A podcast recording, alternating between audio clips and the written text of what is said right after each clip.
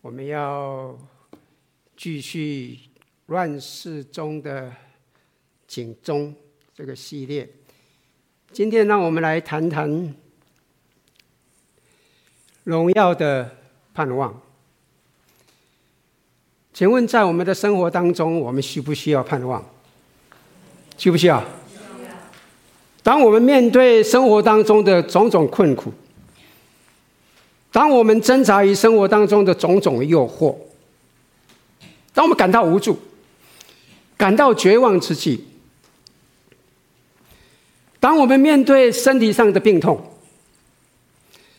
当我们看到我们所爱的人，当知道我们所喜欢的弟兄在病魔病病床上与病魔征战，甚至在生命攸关之际。我相信大家会同意，我们真的、真的、真的非常需要从神来的盼望。阿门。我们需要拥有神必看顾的盼望。在读先知书书卷的时候，我们可以发现先知书的一个特色，就是它有的确。有严厉的谴责信息，但是它也有非常浓厚的盼望信息。这些所谓的盼望信息，就是指在神在严厉的谴责之后，随之而来的，我们会看到，就是他拯救的恩典。以色列民。将会从被掳之地返回故乡，并且那些荒废的城镇将会再度的恢复往日的荣华。今天我们要看的就是一个很清楚的例子。我们可以看到，从第三章弥赛亚书第三章就进入了第四章，整个环境有一个非常不一样的改变。各位可以还记得哈？我们在米迦书上第三章看到什么？看到的是神的审判极其可怕的临到他的百姓，临到那个地方。因为什么？因为有从神来的审判，这些人都犯了罪，亏缺了神的荣耀。因为是从神来的审判，当然没有任何的事物、任何的外力可以来拦阻，所以他们落在一个困苦里。但是进入到第四章，我们可以看到。这个就好像乌云密布的阴雨天，忽然间从云上的太阳那边有阳光照耀下来，神的百姓重新蒙恩，这是一个十分美好的情况，是不是？其实大家，我相信大家会同意了哈。对人类生命最大的威胁，说真的哈。不是我们现在所面对的水灾啊、旱灾啊、地震啊种种的天然灾，当然这些都很让人惊讶了，的确啊。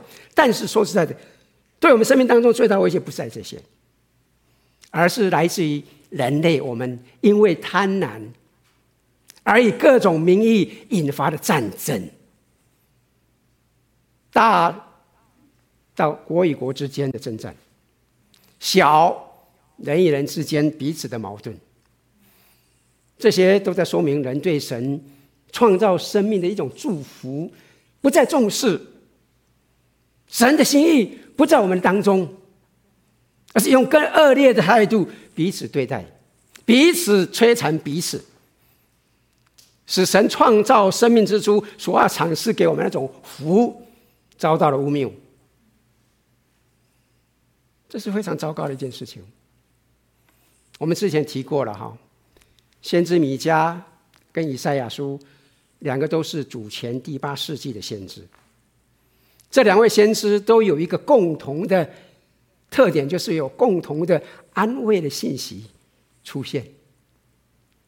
这种安慰的信息充满着有一个盼望，盼望有这么一天，大家都能够和平的相处。都不再有战争的声音，都不再有一些挣挣挣扎，不再有一些痛痛苦。我相信这是大家梦寐以求的美景，同意吗？是不是？同意吗？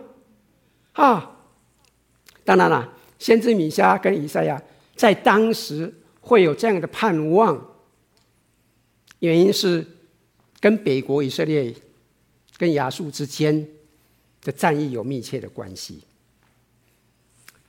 北国以色列是在主前七百二十一年。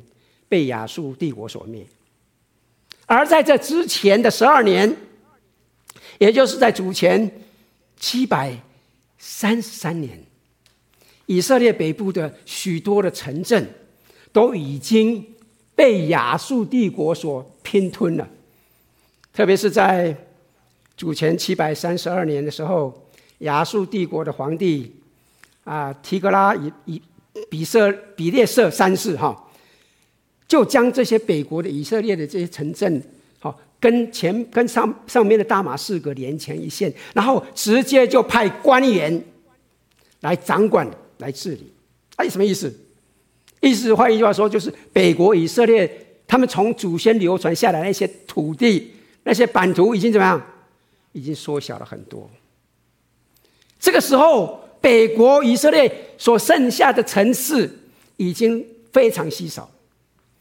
首都撒玛利亚的确虽然保留住，但是维持的时间不久，而且以色列王何西阿必须每年提供非常巨大的金额的贡礼给亚述皇帝。这些资料，我想我们可以从《列王记下》第十五章到第十七章里面去看到。各位如果有兴趣的话，回去可以看一看《列王记下》十五到十七章。其实哈，我必须这样讲的哈，古今中外都一样。战争有没有赢家？战争没有赢家。有的是什么？有的就是像类似我们最近看到的阿富汗战争战战争当中所看到的，人民的生命受到了摧毁，财产不复存在。你看那些人逃亡。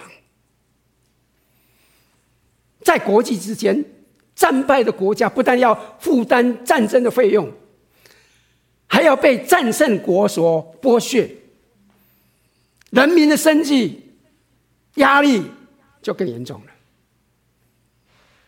有的政府必须要贩卖人民当奴隶，才有那个钱财来应付战胜国这些予求予取的需要。米迦书第四章、第五章可以说是米迦书的第二部分。在第一部分，我们上一次看过了哈，过去所探讨的第一章到第三章，我们看到的是先知米迦对以色列这些达官显要们的谴责，很清楚的传出神即将惩罚他们，并且这些专门欺负弱小人民的官员。而从第四章开始。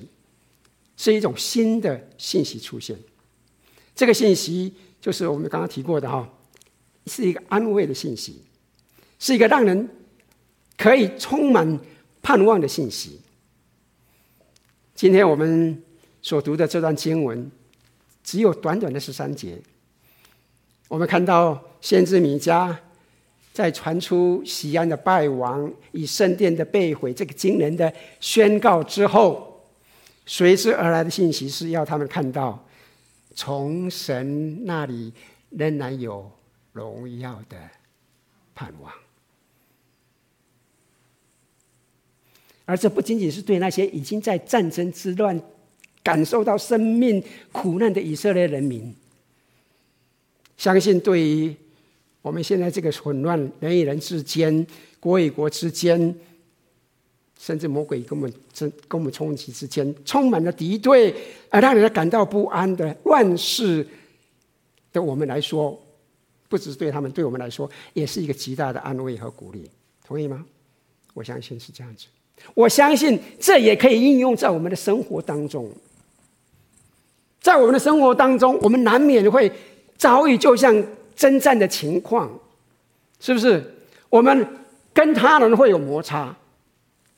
我们会遭遇健康的问题，我们要跟病魔征战，甚至在我们生活当中的种种诱惑，这种各种种的属灵征战，充斥在我们生命当中，是充满震荡，甚至让我们灰心丧胆，充满惧怕的，是不是？这个好，这个是不是我耳朵越来越小了？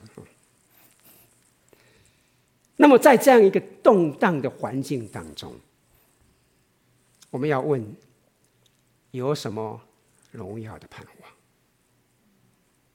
在这一章里面，先知米迦他就提到了三个荣耀的盼望。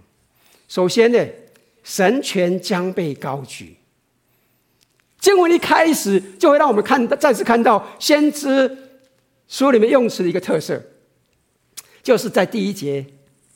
哈，这边提到的末后的日子，末后的日子，耶和华的殿的山必坚立，超乎诸山，高举过于万岭，万民都要流归这山。我们要注意的是什么？通常先知提到末后的日子，是指什么？它不仅是意味着神的审判临到，它同时也指着。神的拯救来临，我希望我们大家要有这个认识。好，末后的日子会发生什么事情？圣经说，末后的日子，耶和华殿的山必坚立，超乎诸山，高举过于万岭，万民都要流归这山。必有许多国的民前往，说：“来吧，我们登耶和华的山，奔雅各的殿。”主必将他的道教训我们，我们也要行他的路，因为训诲必出于什么？西安，耶和华的言语必出于耶路撒冷。也就是说，建造在山丘上的耶路撒冷圣殿，将会成为所有万民敬拜的中心。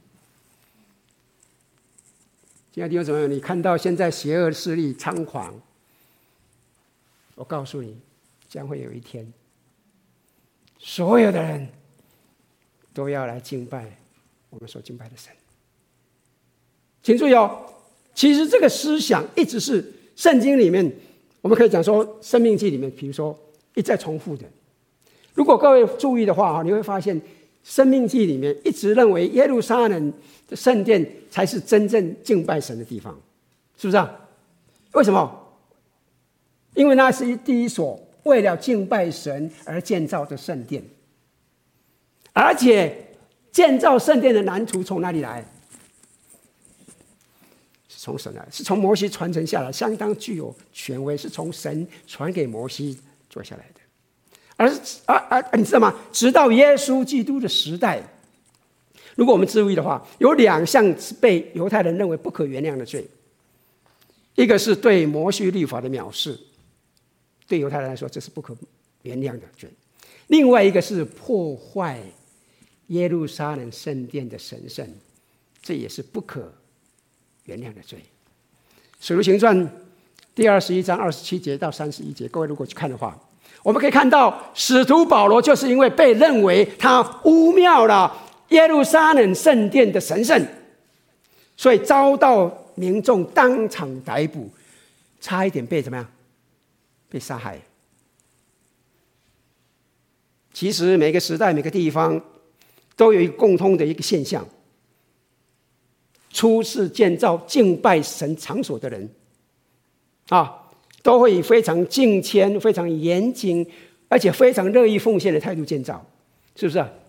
你去看一些建造第一代圣殿的哈，让他去看那那第一代的第一那些基督徒或是或是那些敬拜的人，都是非常敬虔的，非常怎么样？非常在神里面非常有忠心，非常很有信心的人。这样建造起来敬拜场所之后的背背后啊，其实都会有一段非常感人的故事。我们相信，我们可以在一些见证里面可以看得到，哈，是不是？现在先知米迦在第二节这边说啊，传出的信息是什么？耶路撒冷的圣殿将会成为世上敬拜的中心。我刚刚讲过的意思就是，万民将回归到神的面前，聆听神的话语，遵行神的命令和旨意。大家都会将一会以神的话语为依归，走神指引的道路。这个其实也就像诗人所说的哈，我相信大家都很清楚的哈。他说：“你的话是我脚前的灯，是我路上的光。”这边第三节，米迦说：“他必在多国的民中施行审判。”为远方强盛的国断定是非，他们要将刀打成犁头，把枪打成镰刀。这国不举刀攻击那国，他们也不再学习战争。这是一个什么？没有战争的美景，是不是？我在前面已经讲过了哈，战争是摧毁人生命尊严最残酷的手段，是不是啊？也是最违背神创造人类。创造万物的一个行为，在真正战争的环境里面，人的生命是什么？是最脆弱的啦，是不是啊？在战争里面，人的生命毫无保障可言。我以前在台湾的时候，我妈妈常常跟我讲一句话，她说：“小心一点。”她说：“生命薄如纸，生命薄如纸，你听过吗？”我们从台湾来的，什么意思啊？啊，我们的生命是这么薄、脆弱的啊，稍微撕一撕就怎么样，就破掉了。生命薄如纸，这就是战争。在战争之下，不但带来饥饿，带来传染病，人的生命不是被武器打死，就是被疾病惨死。要不然的话，就是什么，活活。饿死。先知传出的信息是：将战争将会停息，国际间不再有战争啊，不再有整军备战啊。你不需要发展去什么什么什么 F 三十五啊，不要米格几百几百的 whatever 哈。哎，这是多么让人向往向往的日子，他同意吗？是不是？想一想哈，没有战争的日子。多么美好的情况！哎，不要想我们战争啊，不会遭受痛苦、病痛、挣扎，好不好？只有几个人回答，我不相信。你们大概想象都没有生病过哈，没有病痛的日子多好啊！哎呀，你们太好了，他们说没有跟配偶吵架的日子好不好？啊，现在就有人回答了哈，真的是这样子啊！我告诉你，啊，我讲我们讲个例子哈。你看，这是世界上有一个一个国家叫做瑞士的，听过吗？哈，这个这个已经是接近百年没有战争的国家，它一直保持什么中立，一直保持中立，全世界也承认它是一个中立国。也就是因为没有战争，这个国家被联合国评鉴为全世界生活环境品质最好的国家。如果他的政府送一个邀请函，请你去他们国家住，你去不去？去不去？就要另回答，你们都不去，我去。好的不得了，生活环境品质最好的国家，也是最适合人类居住的地方。没有战争多好嘛？是不是？不需要担心。而且长久以来，因为瑞士是一个中立国，哈。奇怪没关系，没事，没事，没事。哦，所以许多国家或地区哈、要排解纠纷的话，都会到什么？都会到瑞士去，是吧？只有在这个地方，人才会发现停止战争时候，生命是多么的可贵，多么的美丽。而先知米迦在这边说，因为大家都拥有，也愿意遵行神的话语，都愿意。高举神，要用神的话语排解民与民之间的纠纷，也使得列强不再穷兵黷。啊，不但如此，还把什么战争用的武器变成耕种生产的工具。先知米迦传出这句话，正好说明哦，没有战争会再发生，只有耕种收割的喜乐。多棒的美景！还不止这样的哦。第四节他进一步的描述：人人都要坐在自己葡萄树下和无花果树下，无人惊吓。这是耶和万军之耶和华亲口说的。那多美的一幅田园景象！哎，葡萄树、无花果树，这两个树其实哈，如果你注意的话，都是代表以色列民族的表征，知道没有？这两个树哈。如果你不知道，你们家不晓得有没有种葡萄树哈？啊，如果或者是无花果树，你们家都种了，你可以看到那个树叶都很多哈。如果想看的话，我们家后面有一棵巨峰葡萄，今年一棵，我把我的后院的墙壁全部布满了，枝密丰盛。我说每次我想哦，在那边看书看圣经多棒。嗯昨天我我那个女婿到我家去帮我做事情，他一看到那葡萄，哇，怎么这么多这么大，真的很棒，你看。无花果树跟葡萄树枝叶茂盛，结果累累，可以是可以被被这边形容是日日日荣的一个国运。如果各位去看《列王纪上》第四章二十五节，所罗门在世的日子，从但北边到别是巴的犹太人和以色列人，都在自己的葡萄树下和无花果树下怎么样安然居。在撒迦利亚书三章十节，也有同样的弥赛亚的一个预言。当那日，你们个人要请邻舍坐在葡萄树和无花果树下，这是万金之耶和华说的。弟兄姊妹们，可以坐在树下气息，无人惊吓，是多么安详、平和的田园生活。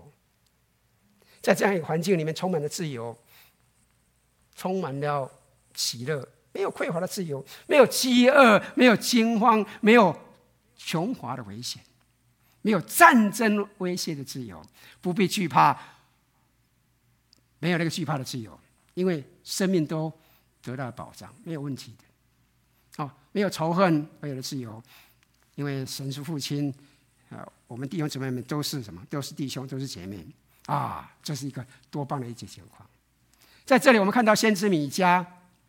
传出这么一个美丽的信息，就在诉说有这么一天，有这么一天，在神的指引下，人类不再有任何的战争出现，也不再有民族之间的纠纷，人与人之间可以怎么样安心的在自己的果园当中休息，甚至可以邀请弟兄朋友、亲亲朋好友在家里面的无桃树、无花果树下安详生活的过日子。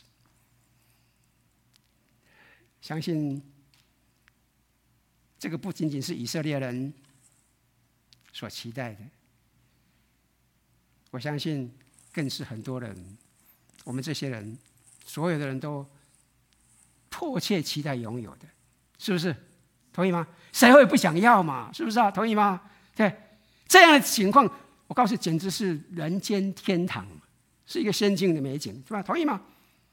这是我必须说了，这是我们相信，这是人类长久以来梦寐以求的，是不是？我想各位，如果各位知道的话，哈，你去纽约的话，啊，你会看到纽约联合国大厦的入口处，就有一个这个经文。这个经文是什么？不是米迦书的经文，这个经文是以赛亚书的经文。以赛亚书，哈，第二章第四节。其实这经文跟米迦书的第四章第三节是完全一模一样的经文。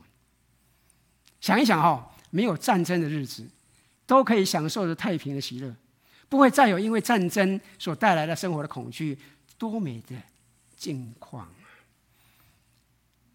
不要担心生病，不要再担心今天早上起来跟吵太太跟先生吵架。不再担心我要面对了什么样的冲突，多美，是不是？但要享受没有战争的生活环境，就必须要有真实信仰的内涵，才可以得到。否则，只能够一直停留在梦境当中，空留想象而已。有真实的信仰的时候，我们才会看到自己的贪婪和罪恶，才会想到自己必须要小心谨慎。因为神是生命审判的主。好，我们都必须要面对神的审判，有一天，就像希伯来书第四章第三节所说的，不论我们用什么样的方式来掩饰我们自己的做过犯，都没有办法躲避神对人内心的鉴察。我们每一个人都最终都必须向神交账。当然，我们有这个认知的时候，我们才会明白谦虚是多么的重要，才会明白生命真正的主是神，不是我们自己，不是别人的话语。有这样的认知之后，人与人之间的纠纷。种族之间的仇恨才会相对的减低到最后，而看到在主里面，我们可以拥有一个没有恐惧、呃，充满公义、诚实、足够生活所需的的这种社会以后，弟兄姊妹们，我们当然可以从心里里面涌出第五节这边的宣告。第五节说什么？第五节说：各万民各奉己神的名而行。我们却怎么样？我们却永永远远奉耶和华我们神的名而行。这一节很明显的是，先知米迦在呼吁以色列人必须用这样坚定的态度来表明他们的信仰告白，来表示他们对神有绝对的忠实，即使目前不得不面对现实的情况来看，万民。能拥有他们各自的信仰跟宗教，别的神、偶像、假神仍然存在的，充斥在我们社会当中。信奉偶像没有绝迹，但是，但是我们要坚定的信仰，我们要有坚定的信仰，必须坚持奉我们神的名来行事，凡事遵行神的旨意。亲爱的弟兄姊妹，请你容许我说，真正一个我们要必须要坚持的好的信仰，就是就像这一节所提到的，这一节所提到的，无论别人怎么样膜拜他们的神，不论别人这别人家道怎么样兴旺，哦，因为他是拜那个菩萨，拜那个财神，哦，所以他们家家财万贯，哎呀，凡事兴隆，不要看这些东西。即使你看到的是这样一个表象，哦，我们对神的忠实绝对不要改变，这是非常非常重要的。这样的信仰的态度才是正确的。弟兄姊妹们，我再强调一遍：成为基督徒不是万事顺利，成为基督徒仍然会有挣扎，仍然会有病痛的时候；成为基督徒仍然会在病床上与病魔征战的时候。弟兄姊妹，我们必须要坚持我们的神看守一切，神权将被高举，是荣耀的盼望。然后第二个荣耀的盼望是复兴必将来临，在情势十分不佳，甚至相当暗淡的日子里面，亲爱的弟兄姊妹们，复兴必将来临。我们看到第六节一开始，耶和华说：“那到那日，也是这又是一个什么？又是一个预言呢？是神的一个宣告。神宣告说，那时耶和华要在西安，在他重建的羊群当中作王。”第六节、第八节这里说：“到那日，我必聚集瘸腿的。”被遭拒、被赶出的和我所惩治的，我必使瘸腿的为剩余之名，使赶到远方的为怎么样强盛之名。耶和华要在锡安山作王，治理他们，从今直到永远。第八节，你这羊群的高台，锡安城的山啊，从前的权柄就是耶路撒冷民的国权，必归于你啊！在这里，我们看到哈，这个情况目前。真是一坨混乱啊！一片混乱的情况，是不是同意吗？哎呀，乱七八糟的，以色列民好像是一一群什么被赶散的羊群，有的因为失散了，在山野里面跌倒了啊，而瘸成为瘸腿了啊，难以行走了啊，有的怎么样？有的什么？有的已经是离去以后到处乱闯，在旷野里面迷失了，找不到路径了啊，有的是因为偏行几路了哈，迷途了，没有办法归回了。我相信在我们生活当中有很多这种情况，是不是？同意吗？当时以色列社会已经解体了，不再有团结了，也失去了安全了。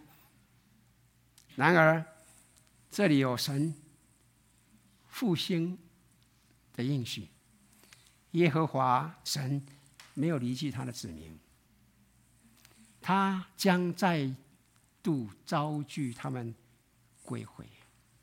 神的复兴使软弱的变为刚强，神的复兴使瘸腿的，好像残弱老弱残兵的，却成为什么样？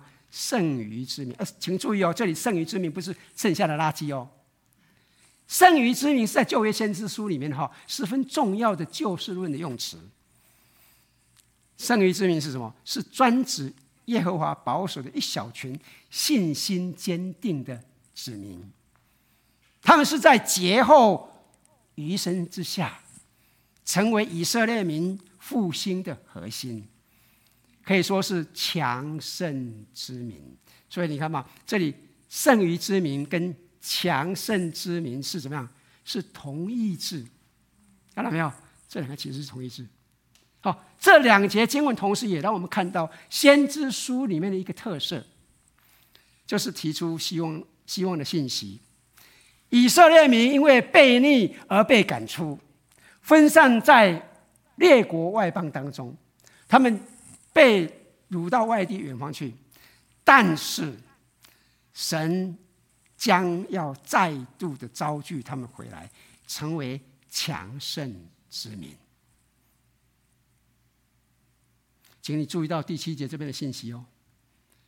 最重要一点是什么？神要亲自统治以色列民。我们可以看到，在圣经当中，常常将神比喻成牧羊人。是吧？各位看圣经嘛，哈，常常比喻成牧羊人，而以色列民就常嘛，常常比喻什么？是羊，是神所属的羊。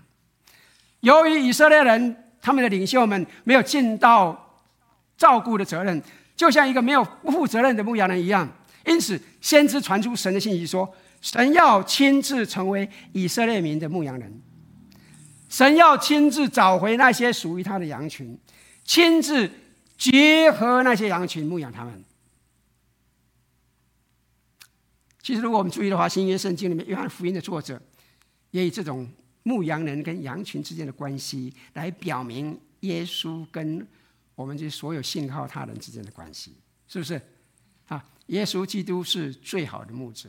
他说：“我是好牧人，好牧人为羊舍命。”以色列民就是用这种方式来表达他们跟神之间的关系，多么亲密的关系。耶路撒冷，根据撒母耳记下第五章，这个城是大卫从耶布斯人手中攻打下来的，所以当时就把它取名叫什么？大卫城。各位注意了哈，好，叫大卫城。后来称之为神之神，神之城。好，为什么？跟大卫的约柜有关啊，对，大卫将约柜进运进到了耶路撒冷城，所以这个耶路撒冷就成为神的城。然后在所有所罗王摩，所罗门王，不要急，慢慢讲。有所罗门王在耶路撒冷建造圣殿，那么就使得这个耶路撒冷这个城成为以色列人民信仰、政治、文化。经济、军事的中心，所有一切都在耶路撒冷，因为有圣殿，圣殿有约柜，约柜代表了神居住在其中。好，约柜就是代表了圣神就在在圣殿的至圣的所当中。所以呢，这里说神在耶路撒冷，就是指神将会继续保护耶路撒冷城。免于沦陷在敌人手中。然后第三个荣耀是什么？恶境必将好转。在第九节到第十三节，在经文里面，我们可以看到有两个重点，分别是以“现在”这两个字开始。好，先知提醒他们，因着百姓的罪恶，他们所面对的现在的种种困难、种种恶境。在主里必将有完全不同的转变。也就是说，这两段经文就是以现在为开始，结束的时候，保证现今罪恶的情况必定完全改改观，必定会好转。第一段，忧患得以释放。第九节说什么？现在你为何大声哭嚎呢？这里的“现在”其实哈，如果你看英文，其实应该可以翻译成“因此”。因此，而因此，我要问你这个问题。你为何大声哭嚎呢？疼痛抓住你，仿佛惨难的妇人，是因为你中间没有君王吗？是因为你的模式灭亡了吗？西安的民啊，你要疼痛取劳，仿佛惨难的妇人，因为你必从城里出来，住在田野，到巴比伦去，在那里要蒙拯救，在那里耶和华必救赎你，脱离仇敌的手。你为何大声哭嚎啊？意思是什么？意思说，你们应该明白哭好的意义原因呢？啊，而他们所受的痛苦，好像像好像是惨难的妇人一样面对的所所面对一样。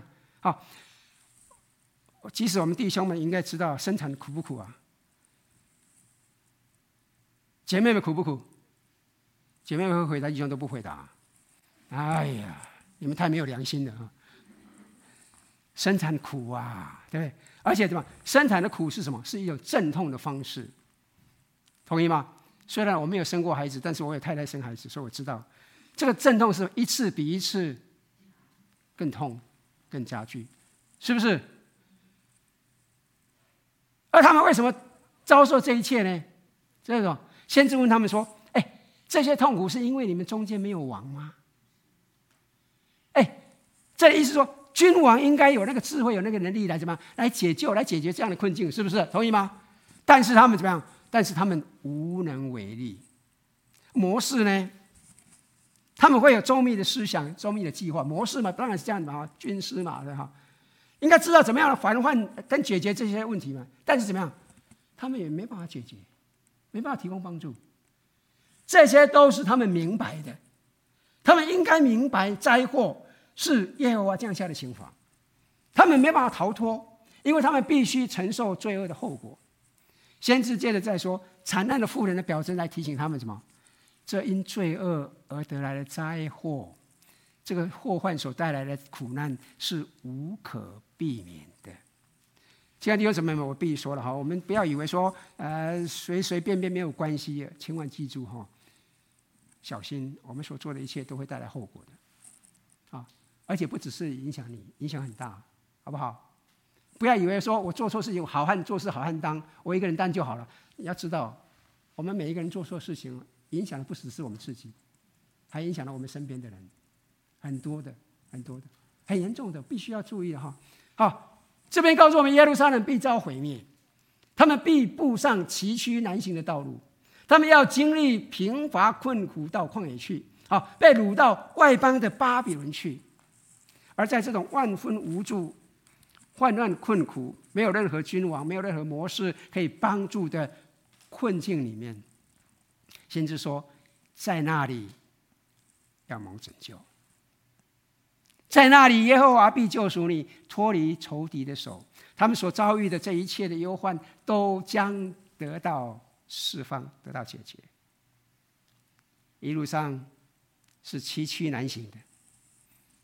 他们从物质便利的城市，出门就可以到 Seven Eleven，到便利商店去买东西的情况，忽然间到生活艰困的荒野里面去，这样的转变是十分困难艰辛的事情。而这种无可逃避的现实，人的帮助是无能的。亲爱的弟兄姊妹，不要以为说人定胜天呐、你不要骗我的啦。自己的孩子都管不了，自己的配偶都处处理不好，还剩什么天？你的天太小了，你知道吗？同意吗？人的帮助是无能的啦。我们大家讲了，你看这个小小的病毒，新冠病毒，哎呦，都看不到，肉眼都看不到的。我们定到哪里去了？我们定胜天到哪里去了？一个病毒搞我们，搞我们，把我们搞到现在几个月了，都快两年了。我们现在敬拜还要戴口罩，除了这边以外啊，我们出去的时候都好小心谨慎的。我们这里有能力吗？没有能力的。我们那些所谓的科学家、所谓的专家，今天讲的跟明天讲的又不太一样，因为不知道怎么办，是不是啊？人的帮助是无人的，亲爱的弟兄姊妹们，只有求耶和华的拯救。但是这边告诉我们哦，如果他们不被掳到巴比伦去，神的公义审判没有办法达成，所以耶和华救赎他们脱离仇敌的手。啊，不是在耶路撒冷，而是在巴比伦。当我们在困苦里面的时候，他发现。神的救恩和领导，我们才会珍惜啊！在那鲁被掳之地，才能够得到拯救。我们也可以这样看的哈，真正的先知是什么？是从得神的启示以后，是看到一般人所看不到的异象，才会提醒人民知道，注意往后可能发生的事情。现在就是说，我们不要以为我们看得到，其实很多时候我们看不清楚。神会借着他的先知来提醒我们，神会借着他的话语告诉我们。我们真的是要珍惜啊！所以很多时候，传道人讲话，很多人不愿意听的啦。我知道了哈，我我也很清楚了哈。啊，甚至有时候，呃，人家不太喜欢你讲的话，讲重一点，人家会高不高兴。晚上会打电话来，你是不是在骂我？啊，这个是很重要的啊！重要的是弟兄姊妹们，先知的预言里面，经常提出来是一个谴责的言语啊。但是我们看到的都是眼前的、短暂的，啊，是比较现实利益的，都必喜欢听到神的惩罚信息。但是，亲爱的弟兄姊妹们，要注意啊，我们在神里面有盼望，即使我们落到一个困苦里面，我们真的是要紧紧抓住神，好不好？好，忧患对时候。第二段的话，受敌转而得胜。第十一节到第十三节，现在有许多的国的民聚集攻击你。啊，说愿西安被玷污，愿我们亲眼见他遭报啊！他们却不知道耶和华的意念，也不明白他的筹划。他聚集他们，好像把河捆聚在禾场一样。西安的民啊，起来踹鼓吧！我必使你的脚成为铁，使你的蹄成为铜。啊，你必打碎多国的民，将他们的财献于耶和华，将他们的货献于普天下的主。如果各位去读《列王记下》，好，这个这个米迦书很多时候都牵涉到列王《列王记上》《列王记下》。好，所以如果各位去读《列王记下》第十八章第十三节到第十六节，你会看到这样一个记载哈：西西家王那个十四年的时候，亚述王西拿基立上来攻击犹大的一切坚固城，将城攻取。犹大王西西家差人往拉吉去见亚述王，说：“我有罪啦，求你离开我，凡你罚我的，我必承担。”于是亚述王罚犹大王西西家银子三百他连得，金子三十他连得。西西家就把耶和华殿里和王宫府库里所有的银子都给了。那时犹大王西西家将犹大耶和华殿上的。殿门上的金子和他自己包在柱上的金子都刮下来，给了亚述王。从亚述帝国来看，那是他们最得意的一刻，是不是？最得意的一刻，可以拼吞以色列城市多达四十六个，俘虏了这么多人当奴隶，可索取了这么高的战争赔偿，多么棒啊！连圣殿里面的东西金子都被刮下来。多么荣耀的一刻啊！可是有谁会想到，就在他们得意的时候，神出面替他的子民出去了。如果我们继续读《列王记下》第十九章，我们看到有这样一个记载：当夜，耶和华的使者出去，在亚述营中杀了十五十八万五千人。清早有人起来一看，都是死尸了。亚述王西拿基立就拔营回去，住在尼尼微。一日，在他神尼罗尼斯洛庙里叩拜，他儿子亚德米勒和沙利色用刀杀了他，就逃到亚拉拉地。他儿子以撒哈顿接续他做王。这段经文刚好说明了米迦书刚刚讲了第十二节所说的。亚述帝国根本就不知道神的计划，神乃是要让他的大军纠集在一起，然后好好的惩罚他。为什么？为什么？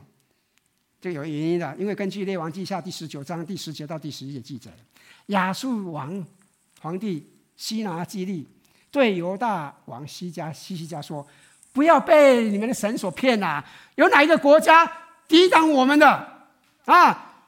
他说：“你自己可以轻易的什么毁灭任何国家，他可以毁灭任何国家。各位看到没有？他把自己当做什么？当做神呢？亲爱的弟兄姊妹，这是神最痛恨的事情。但是我必须说了哈，这是我们很容易犯的，是不是啊？我们很容易犯的，希望大家要小心一点，小心谨慎，引以为戒。请注意哦，第十三节这里说。西安的民啊，起来踹鼓吧！我必使你的脚成为铁，使你的蹄成为铜。你必打碎多国的民，将他们的财献与耶和华，将他们的货献于普天下的主。这节是先知米迦传出鼓励的信息，主要的目的是要以色列民必须对神有信心。因为神要将他的，要要要成为他们的保护者，啊，使他们像尖锐的武器一样，可以击溃任何来攻击他们的任何武器、任何仇敌。铁角，铁角就是尖锐无比的尖锐，是勇猛无比的意思哈。那么铜蹄当然是什么硬的嘛哈，可以摧毁，可以脚踏踏的嘛摧毁敌人的任何攻击，甚至可以践踏敌人的军队。好像我很想讲，好像践踏蚂蚁一样，很容易的，是吧？亲爱的弟兄姊妹们，请注意哦，有真实的信仰，我在说，才能够期盼世界真正和平的来临。一个真正的和平，不管是家庭、教会、社会、国家、世界。都必须要有神在当中。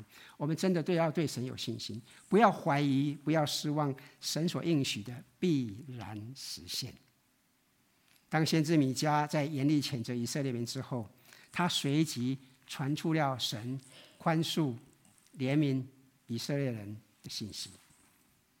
在这些信息当中，他让以色列人知道，神要再次成为他们的神。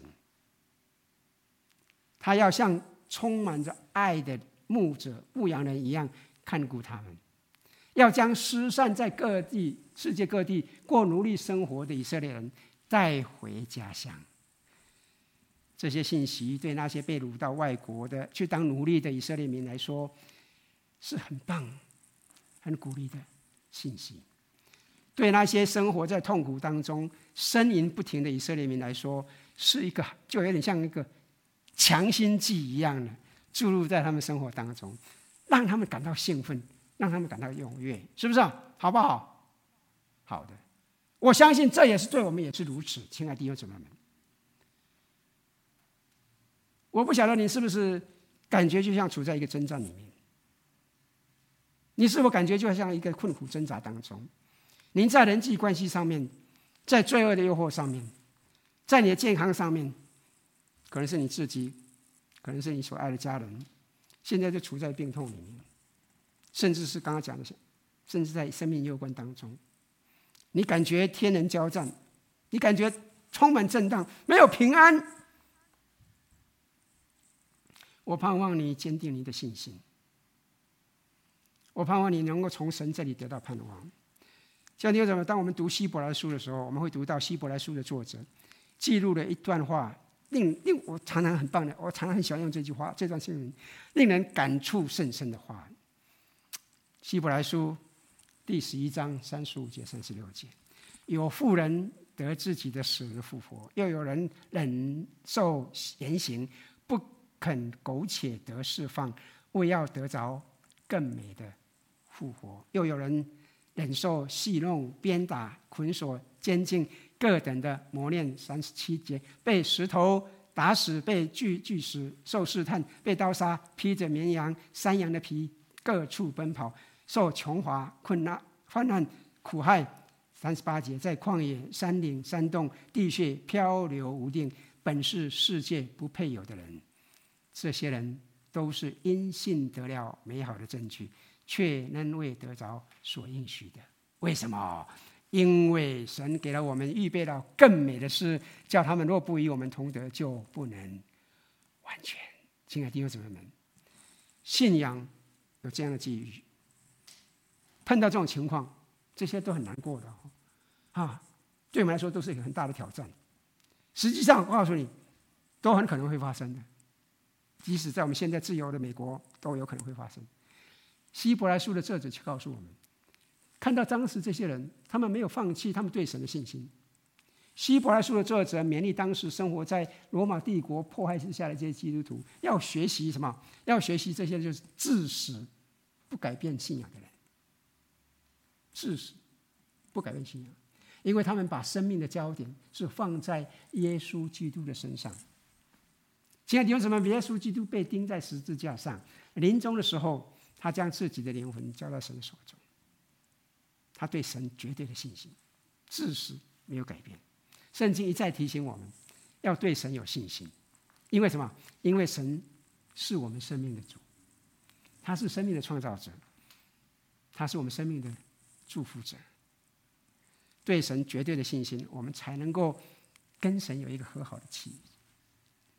跟神很好的关系的来临，也因为跟神有一个美好的关系，我们才会有那个勇气，才会有那个经历，勇敢的说：“神是我们生命的主，我们是神的儿女，如同以色列人告白他们是神的子民，神是他们的神，他们的父一样。”求你容许我说，亲爱的弟兄姊妹们，不管您遭遇什么，不管您面对什么。有时候就像乌云密布，让你惧怕，让你没有平安。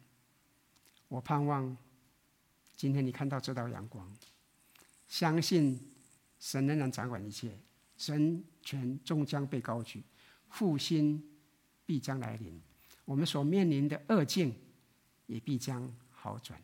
请注意，我们在主耶稣基督里，绝对、绝对、绝对可以拥有他要赐给我们这些。荣耀的盼望，期待您紧紧抓住这样的信心，沐浴在这荣耀的盼望里。让我们一起来祷告。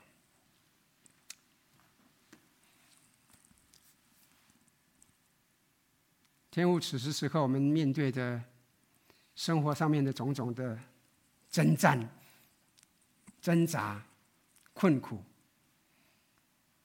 可能是。我们跟其他的人之间的人际关系，可能是我们自己心里里面的一些意念、那些欲望，对财务上面、对经济上面的一种贪婪，可能是因为我们身体里面的疾病，可能是我们家自己所爱的人面对的一些困苦。主要很多时候，我们必须说，我们很难看到盼望。主，但是我们谢谢你，谢谢你，因为你是我们的主，你是我们的神，我们的好处不在你以外。天父，你来帮助我们，主，让我们看到我们在你里面所拥有的，绝对可以胜过我们所面对的这一切。天，我们相信你从头直到末了都是掌权的。我们相信你要赐给我们的复兴必定要来临。我们更相信。我们所面对的这一些苦楚，都要转为祝福。我们感谢赞美你，我们谢谢你恩待我们，谢谢你是我们的主，谢谢你从头直到末了，你要愿意与我们同在，赐福我们，引领我们。我们感谢赞美你，愿荣耀颂赞尊贵全面都归给你，奉靠主耶稣圣名，阿门。